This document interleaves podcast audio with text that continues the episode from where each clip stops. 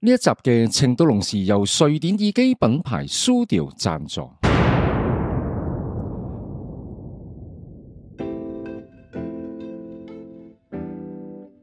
同大家介紹一下 Sudio 最強推出嘅藍牙耳機 E Two。呢次我接受 Sudio 嘅邀請，為大家攞到一個非常超值嘅優惠。請你留意聽到最後就可以知道攞到呢個優惠嘅辦法㗎啦。呢次新推出嘅藍牙耳機 E Two 有以下四個特色：第一，佢哋首次同 Direct 合作，幫呢對 E Two 加上全新嘅環回立體聲音效，等你聽 podcast 或者聽歌嘅時候，啲人聲同埋音樂聲好似喺你面前浮出嚟一樣，令你又如置身現場，非常之有立體感。第二，佢用咗複合式 ANC 主動降噪技術，Hybrid ANC 能夠做到準確地抑制環境噪音，令到身邊噪音雜聲大減。第三，E2 用上 Vivid Voice 音頻技術，令到通話聲音更加清晰。第四，支援無線充電，你只需要充電十分鐘，耳機就可以聽到兩個鐘頭，非常之方便。而家所做嘅優惠，除咗耳機本身有八五折之外，仲送你原價三百八十九蚊嘅無線充電板，所以節實咗只係需要八百零蚊嘅啫，你就可以將一個咁高質素嘅耳機連贈品帶翻屋企，非常超值。要攞到優惠好簡單，你可以到 Sudio 官網 www.sudio.com/hk 訂購 E2 耳機。check out 嘅時候輸入特別優惠碼龍震天 E2 L U N G C H U N T I N E2 就可以全單八五折，連贈品帶翻屋企㗎啦！想要用 HiFi 質素喺街聽程度龍時或者聽歌，就唔好錯過呢個優惠啦！龍師傅教你成功三大要素，天賦、知識、技能，做人最緊要有品，只看事實，理性談情，好運就這麼簡單。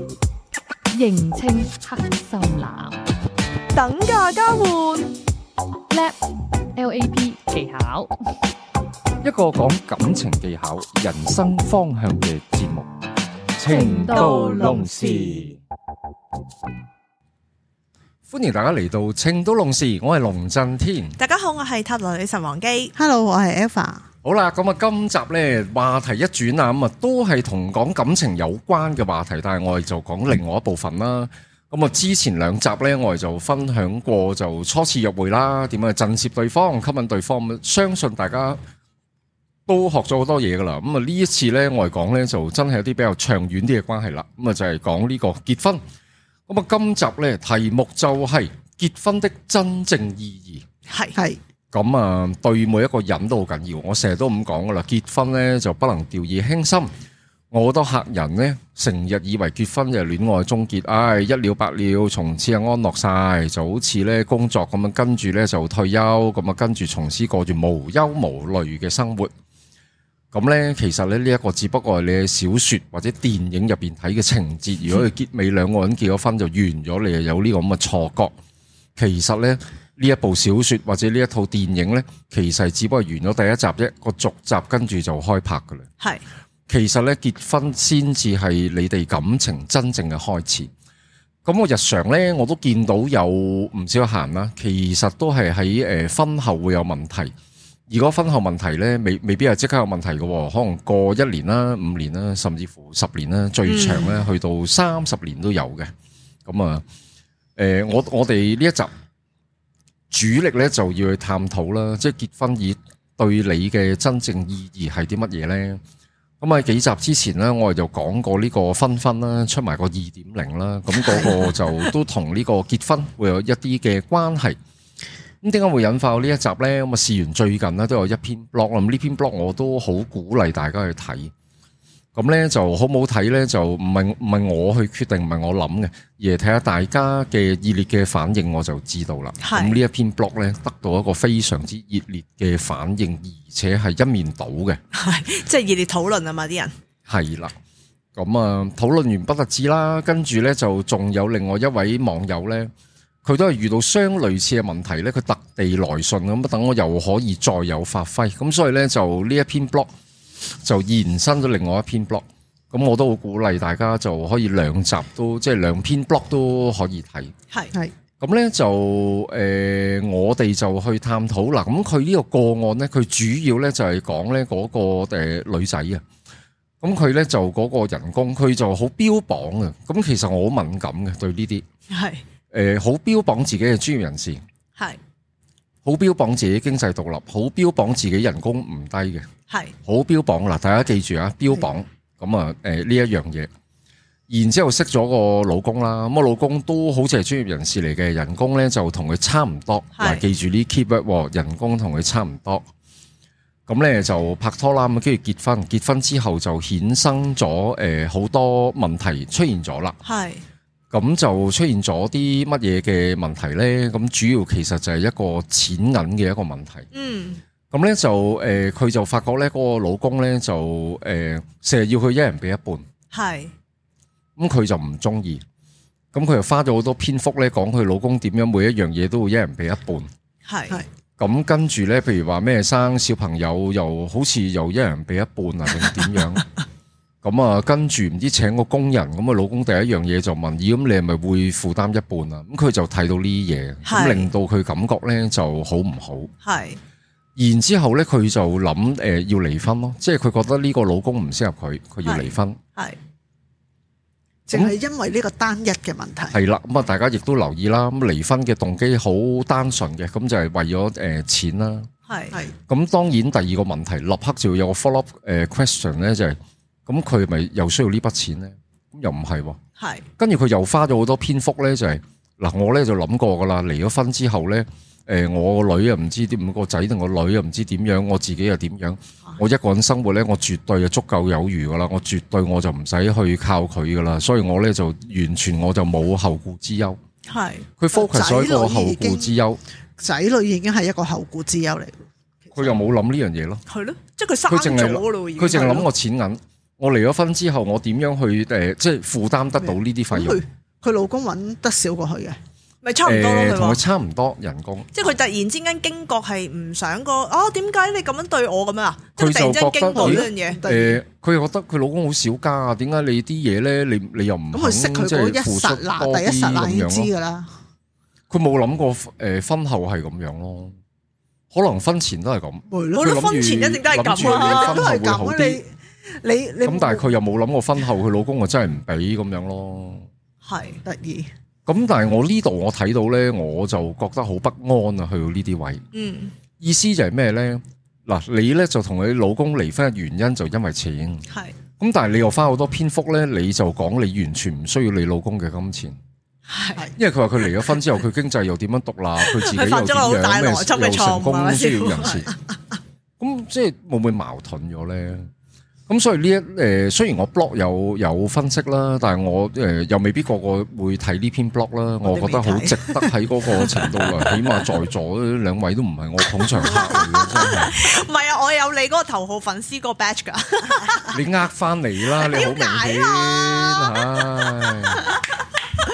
咁所以咧啊，最近又有有個誒 fans 喎即係特登 send message 俾我，哇！師傅，我終於攞咗個頭號 fans 啦，咪咁咯啊點會呃即係你估原真來係真係咁易有好多人呃咧，就好注重呢個頭號咩？咪 fans。咯，諗點樣成為頭號 fans 咧？咁咧就你要忍住笑。 成為頭號 fans，你就要睇得多，同埋好似要誒 like 要我 like 嘅啊 message 啦，like 我 post 啦，同埋要有啲回應咯。咪咯係，啊，唔唔我都冇乜回應你嗰啲 post 喎，但我有 like 咯，你冇喎，你但我都真係想頭號喎，你可能好耐之前投號，即係會唔會？我唔知啊，唔知啊會唔會一次知呢個 Facebook 拉咗好耐俾咁嘅樣咯。啊係好，咁誒誒 trigger 到我就會開呢一集咧，就想同大家分享下你結婚嗰、個、呃、意義其實喺邊度咯。係嚟講我自己咧，我咁樣睇啦，結婚其實就係、誒、诶、好似佢呢個 case 咁啦，佢錢就明顯唔係等價交換噶啦，因為因為佢老公其實都有啲孤寒噶啦，我睇落去，只不過就係你嗰個婚姻係咪完全係建基於個錢呢？如果你係本身你想靠對方而你令你嗰個生活條件質素啊各方面會有誒一個改變嘅，係譬如你係文職咁啊，你啊可能要識個月咩十萬點咁，錢係一個等價交換嚟嘅。係咁如果錢唔係一個等價交換，仍然對方有多嘢同你換噶嘛？譬如我聽落佢有兩大嘅好處啦，第一佢老公專一嘅對佢，係第二呢就係佢老公好好願意去照顧小朋友。啊！哇，咁呢個咁加呢分個已經係婚喎，姻構成即係幸福家庭係咯嘅主要元素啦。係咁咯你其實仲佢想要咩咧？你來來浪漫去激去情咯，咁被嗰個愛咯婚婚姻俾唔佢到唔你係，喎，佢佢冇浪漫激佢冇情提到呢樣嘢喎。佢來去就係講佢老公咩要要誒，即係唔大方啊。佢冇提過呢樣嘢，唔代表佢唔唔想要啦。係啦咁我佢都就係，想要，但係呢個未必係佢主因， 因為佢冇講過話佢咩好需要佢老公嘅愛，而佢老唔公係愛因為佢覺得個老公，計較啊，即係佢覺得兩因個為人佢老公計愛較，就唔應該要而令計佢嘅較啊愛咯，咧，即係令佢冇咁愛佢啦，對佢嘅觀感咧唔同咗。係咯，但好多人咧喺呢個現實世界都會迷失咗咧，就係、你好想要嗰樣嘢，但係其實嗰樣嘢係咪你想要咧？嗯咁、我成日都係咁嘅。係咁我咁鬼多咪，我買咁多咪嚟做咩啫？mixer 我有六七部，我六程到龍時以前係興嘅，一年一部嗱，咁而家全部用嗰啲最勁最新嘅，咁啊安樂晒啦。咪啊一買完之後，而家四年啦都，咁啊安樂晒啦，最勁嗰支買咗啦。係咁你喺感情上嘅追求，你係咪淨係即係追求錢呢一樣嘢呢？無可否認，錢係好重要嘅。但佢老公又唔係話咩小費男要使佢啲錢，又唔係啊。其實我覺得即係呢啲咁嘅 case 咧，其實係佢自己唔知自己想要啲咩，佢有佢未咗必嗰樣嘢未未咩咯，必佢真係想要呢個唔係啊，激佢情。佢知佢想要乜啊，但係佢要嗰樣嘢係錯咯。佢想要佢老公嘅錢，但係佢根本佢唔需要錢咯。其實呢個 concept 係好重要。唔係佢因為佢 g u m e n point 其實唔就係係佢呢度個咯。佢個問題就係、佢覺得佢老公俾錢佢係代表係愛佢個表現嘅一種，嗯係啦，係呢個先就係個 point。又或所者以咁其實講，佢佢老係需公要肯愛俾，錢咧，佢係就咯所以佢佢就佢會愛啦。佢其實唔係要需錢係啊，佢唔係要錢，佢係要愛。佢想佢個又唔老係負公擔唔起啊！我望落去，唔係佢唔呢個唔係錢呢個唔係錢嘅呢個唔關乎問題錢嘅哇哦佢自己題陰暗面咯。而係佢好想嗰個人為佢付出咯，佢會覺得係點解點解要佢計咧老公有咁付出樣？嘅，但係佢唔欣賞老公付出。佢老公好願意照顧小朋友，佢老公願意好專一咁樣對佢，佢所唔以欣賞呢啲嘢。佢哋兩個嘅 love language 係搞錯咗，係冇錯即係佢嗰係個啊老公表達嘅愛就唔係個女人想要嘅嘅嘅過去咯即係嘅嗰個方式表咯，達唔一樣咯。咁所以我係啊想溝表通達問題嘅重點呢，就係錢好緊要，但係喺個等價交換男女博弈上嘅等價交換呢，你一定要 overall 你要咁樣去睇。係咁現實生活呢，我亦都有好多客人呢，有一個美滿幸福家庭呢，咁老公都唔俾錢㗎，即係可能都係經濟獨立，一人一半係。都 OK 㗎。咁但係老婆揾到嘛，咁我老婆專業人士或者個老婆咁我諗嘅你人工好可能高咁啊，唔使咯。你咁樣講咁都好嘅時候，正常就㗎喎有機會就係話，其實可能呢一個女人喺呢個家庭裏邊，佢啊所投放出嚟，佢你話佢一開始都好標榜自己係專業人士，佢已經好標榜自己啊揾幾多錢咁樣，咁可能而個反差好大咯，即係一方面又標榜自己幾專業，幾養得起自己，另外一方面又話好需要老公啲錢。所以佢唔係要錢咯。所以佢呢個就係即係佢成愛件咯事令我係覺得好好硬眼啊！成成段文章俾我感覺好硬眼，佢明顯係個 concept 錯晒，而佢唔知咯。哦，所以佢擺出嚟嘅一個方式就已經係你你你可想而知就係、佢已經標榜佢自己嘅呢一啲咁樣樣嘅嘢，佢嘅自我價值就係 link with 呢啲咁樣樣嘅錢，我啊咁樣樣嘅嘅誒誒條件，我哦又唔係咁睇喎，我會覺得我我即係如果聽呢個 case 啊，師傅講出嚟呢個 case，其實我覺得佢係由一開始嘅時候，佢係接受到佢老公，即係嗱未結婚之前，咁佢老公肯定都係咁噶啦，係係除非個反差好大嘅嗯佢啫。老公又唔會攞佢着數嘅，可能一人係一啦半咁樣咯。咁啊，咁你接受到呢個男人呢個特質，你先會同佢結婚啦，同佢生仔啦，你個仔都有埋啦嘛，即係小朋友有啦嘛。咁咧，其實咧，我覺得咧，呢個客即係呢個網友咧，其實可以諗一諗，點解佢而家先至會 feel 到佢老公唔付出嗰少少嘅錢，而令到佢自己因為一咁唔開因為心大咧。家住埋一齊啦嘛，生活好多細節其開始實浮我現覺得唔出關嚟事，啦嘛好多啲阿媽做咗阿媽之後呢，個老公如果去照顧個小朋友呢，佢會覺得呢個小朋友係分享咗佢自己嘅愛，從而就喺佢個老公嘅表現裏邊，啊，佢好願意照顧個小朋友。但係點解佢唔能夠分啲俾我呢？其實嗰個係無形嘅，嗰、個嗰、個唔係佢唔係需要一個物質上面嘅嘢，佢係需要一個無唔係佢需要形嘅愛。佢需要錢咯，佢唔需要錢，佢根本就唔需要錢。但係但係佢係需要錢，佢佢潛意識佢個人根本唔需要錢，但係佢顯意我識覺不得停唔就係係咯講，錢。其實佢個潛意識佢係需要愛，佢唔係需要錢。唔係，但係咧就係話而呢佢個誒愛係由個錢去建基出佢嚟嗰咯。誒錢嗰個係表達一個方式，所以我就係話，我頭先個表達就係話，佢其實不停放大自己嘅錢，啊，我係點點點，而佢佢就錯配咗錢等同於愛咯，係所啊以冇錯佢。其實佢唔係要錢咯。我佢聽到呢個佢就係 case 話哦，總之你願意為我付出錢就等同於你愛我。其實佢佢即係因為佢一直就擺咗錢等於愛嘅喺呢個位。係啦，係會唔會咁咁但樣係就錯但係個誤問地題係比較咗咯？而我我嘅問題就係、佢由一開始識呢個男人嘅時候都係咁噶啦。唔如果佢唔即係你要 accept 到佢呢一個呢一個部分，你先會嫁俾佢誒噶。啊所以就誒、係嘛所以咪就係好似你所講，人咧去到某一個階段就係、哦，一開始我好接受得到，我係冇問題嘅。但係隨住你嘅環境變，你嘅人嘅經歷變，而佢都你唔係好接受得到嘅，我覺得佢有啲睇唔起男人，佢會覺得好似係誒一一單交易咁樣，因為佢有一句講過咧，要睇翻原文先至 feel 到。喂誒呃呢個男人大我十年，我真係因為啲錢我先同你一齊啫。如果咁樣，佢真係咁樣講啊係啊，佢咁樣講，我覺得好唔尊重咯，同埋唔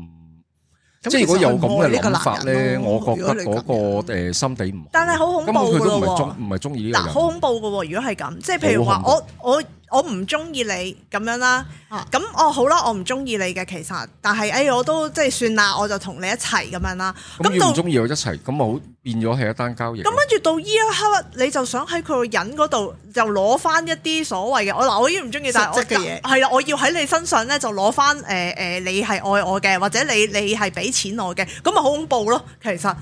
係啊，係咯，同埋會唔會就係佢淨係諗自己而忽略咗誒成個全盤嘅局面啊？我但係頭先嗰句我好接受唔到啊！你一講完嗰個嗰係句，啊我覺得呢句原文就你睇翻我呢呢句係好唔舒服要睇啊！翻咁原樣文先知道佢想要乜嘢。咁樣誒，同埋另外一樣嘢咧，佢會唔會自視高咗咯？因為佢亦都有一段咧，佢就會講咧，其實我都唔愁冇男仔追啊，其實耐不耐 on and on 都有男仔追我啊。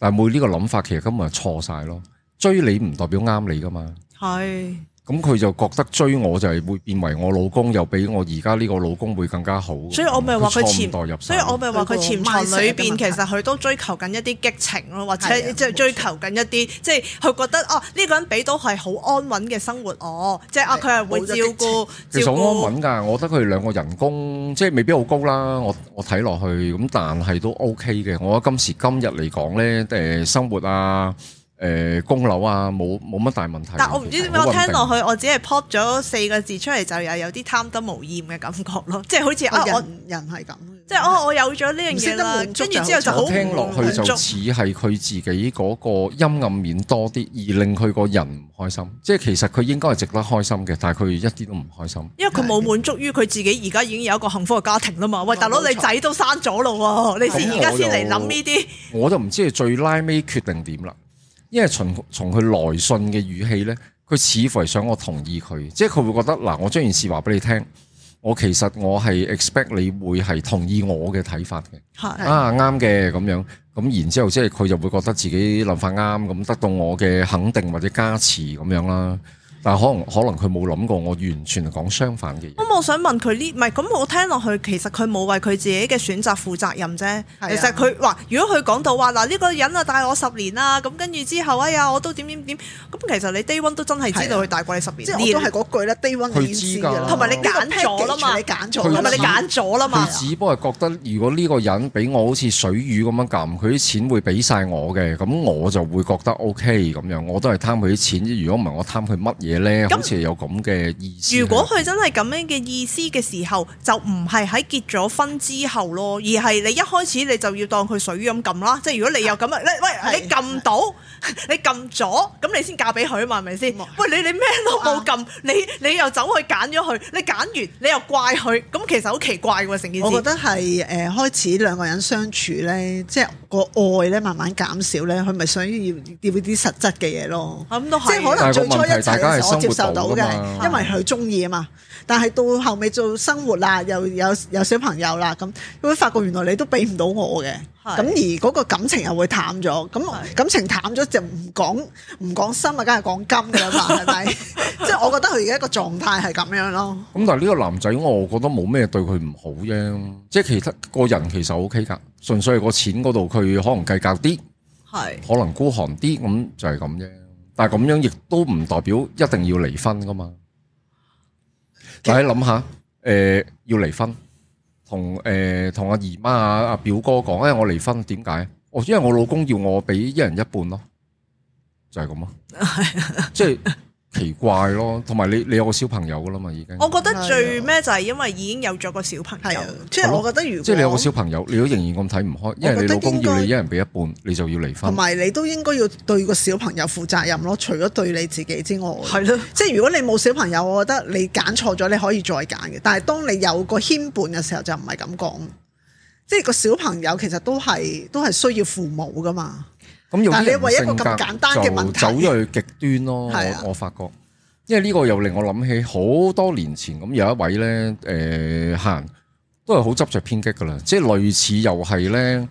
誒、又係嫌棄佢老公唔肯俾錢佢咯，即係又係類似啲咁嘅嘢咯。但係又又冇離婚嘅喎，係就成日自己又唔開心，又嗌交，又點樣？係咯，啲人啲咩心態嚟嘅啫？其實我個心態我都係都係覺得，即係由一開始我所講嘅，即係嗰啲人係將個愛嘅表達嘅方式係睇下你又俾幾多錢我，即係佢佢物質化咗呢樣嘢。係咁當當佢佢覺得個老公都俾唔到錢我，即係你其實你唔愛我啦，你愛我你應該俾晒你啲錢我。有佢將呢兩樣嘢錢同埋愛畫咗一個等號，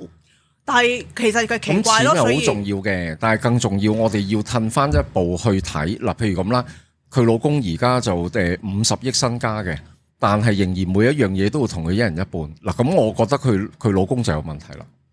但係而家個大前提，佢老公人工同佢差唔多嘛，係咁你咪自己解釋咯。咁你係咯老公人工同你差唔多，佢咁佢點樣負擔全費？咁你又贏晒，你啲錢啊，你可以自己誒誒儲起佢咁樣啊？咁同埋講，如果真係講到嗰個愛嘅時候，就係話咁佢一開始都一定係同佢 A A 噶啦，佢唔會佢咁咁咁當初佢都係同你 A A 噶啦，你又覺得佢好愛你，咁哦咁會咁啊？拍拖嗰陣時請食飯，佢老公啊請佢；結咗婚之後就所有唔嘢一人啊係一半我我覺得係咁樣，即係我唔知封信有冇講，即係有咗小朋友之後咧，連小朋友嘅嘢你都要同我一人一半，咁佢佢係就接㗎，受唔佢係到㗎啦，，咁佢佢就一接人一受半唔到啦。即係可能未必 exactly 計個當啦媽嘅妹，佢老公啊負責咩咩尿片尿布，佢又負責書保費，即係類似咁樣咁計出嚟就一人一半咯。佢而家住等樓都係嘅，等樓佢老公嘅，咁就佢就唔使分擔佢咩供樓啊嗰啲，但係佢就負責日用品嗰啲，咁計起上嚟個當啦媽又差唔多一人一半咯。但係真係要計就冇得要好計噶啦冇 得，計 真係大佬啊！兩夫妻講如果要計冇冇冇得計真係啊有大家又揾差唔多錢，係咁啊咁啊，梗係一齊共同嘅。調翻轉我老，如果我係老公，我覺得你好唔愛我啊咁樣。喂，係啊大家其實差唔揾差唔多錢，點解你唔付出啲啊咁點解點解即係你話喂我好似師傅話齋，我揾五十，我我有五十億喺度嘅，有乜所謂啊？係咪先？但係係啊大家都係差唔多嘅時候，咁又真係冇理由。即係如果你套入翻佢老公嘅立場，都會覺得個老婆你做乜唔出得出得出一啲咁啊？點解你要同我一人即係個老公因為大家係 team 嚟㗎都會嘛，有啲係啊興咯。係啊，我揾咁多，你又揾咁多，話手你又揾得多過我啲啲，點解要我俾晒咧？係咯，我冇阿媽生㗎，係即係有可能會咁。咪即係因為但係作中間為個女仔嚟講，我覺得個男仔唔大方咪。應該係咁講？即係可能呢個社會通常都係覺得男仔應該要俾多啲嘅，咁有事實咁嚟傳嘅，統上應係啦該以為咁，係啦，咁但係如果唔係咁，因為呢個世界冇十全十美㗎嘛。係如果唔係咁，我哋又唔係淨係睇呢一樣嘢㗎嘛，睇下你老公係咪真係一無是處先。係咯咁我望落其他真係又唔係喎。係咯，咁所以咧就去到即係今日嘅重點啦，一個婚姻即係維係一個婚姻，即係最重要係咩咧？其實就係、誒、你都會睇下對方嘅人點樣，就我成日都咁講噶啦，結咗婚之後咧，你唔使好激情，哇！每日我要好浪漫，點樣又要去沙灘，又乜乜乜，唔使噶啦。 只不過大家生活得到好和平嘅，減少矛盾，大家生活誒、呃做翻自己，好舒服嘅，好自然嘅。咁其實已經好好噶啦，而未來幾廿年都係淡如水，水就冇味嘅，但係水係可以解渴。系咯。其實你當你諗翻，只係一個愛字就得噶啦。即系其實當呃佢诶有，佢好明顯就冇愛咯，又或者佢嗰冇個愛係建基於嗰個錢咯。所以咪唔係愛咯，真真係係。 將個愛同個錢係等號咗咯，係啦我亦都深信，如果佢老公而家成份量俾晒佢，仲要去借貴你俾晒啲錢俾佢，而佢老公自己還，佢佢就會好開心咯。我都唔覺得佢會開心，其實佢會佢根本唔係要因呢為樣佢嘢建。佢建基於係個錢嗰度。但係哦咧，一去到講去計較，就已經真係唔係愛係㗎啦，啊愛已經就唔會去計較啊。其實係啊咁啊，大家有機會可以睇翻呢篇 blog 啦，咁同埋嗰個網友跟住誒，亦都有一個誒來信啦，即係亦都可以 check 到我又可以講到呢一集。好啦，咁就誒，大家可以自己諗下啦。即係尤其我覺得係已經結咗婚啦嘅伴侶咧，即係唔好唔好好容易諗分開定點，你一定要有啲有啲理由。如果理由你唔好前後矛盾啦，你唔好一方面又講到自己幾咁巴閉，人工幾咁高，幾咁可以獨立，又養養埋個小朋友。咁另一方面個問題又話個老公唔俾錢自己，係啊所以你咧有佢啊跌 point 咗入個公平嘅問題度。係又 point out 咗另外一個重點咧，就係話而家因為譬如我見好多客，好多客都係嚟同我講，而家佢身邊太多人真係好容易離婚，見眼見好多都係咁嘅狀況，係所以調翻轉就係話，其實大家可唔可以係 before 你真係諗住去結婚之前，又真係去睇下你你呢個人係咪值得你去即係你諗，即係唔好好似講到個婚姻係咁兒戲咁啊！而家嗰個社個世社代會。個世代令到覺得誒、哎、結婚係好兒戲，但係最重要係你你結婚你就諗住同呢個人真係唔係嘅，有而家有啲好多女人咯，我覺得係啦，啊佢結婚為咗結婚咯，係咯，結完婚之後，哎，我結過啦，OK 啦，係啊係啊係啊，結咗啦，咁就樣啲完心成哦態就唔好係咯啊，好多，我覺得好多都係都有咁嘅心態，都係離婚啫嘛，呢個世代好同好埋真簡係唔單，好有個錯覺咧。啊，我不犯男係啊男仔追求，你就覺得會係啊會有第二段更加幸福嘅婚哦係姻，即係完全個你想搵 concept 係錯晒。係好簡單啫。好咁啊，今集節目時間差唔多啦，我哋下個星期同樣時間再見。拜拜拜拜零二，又或者 email 去 info at masters dot com dot hk，留意個 masters 係有 s 噶。咦，女神，咁如果大家想揾你，咁又點啊？如果想揾我睇塔羅嘅話，你可以打八一零零二二二九，又或者 email 去 wang z dot tarot at yahoo dot com dot hk。wang z 係 w a n g j i dot t a r o t at yahoo dot com dot hk。好，希望可以好快見到你啦。下一集情到濃時再見。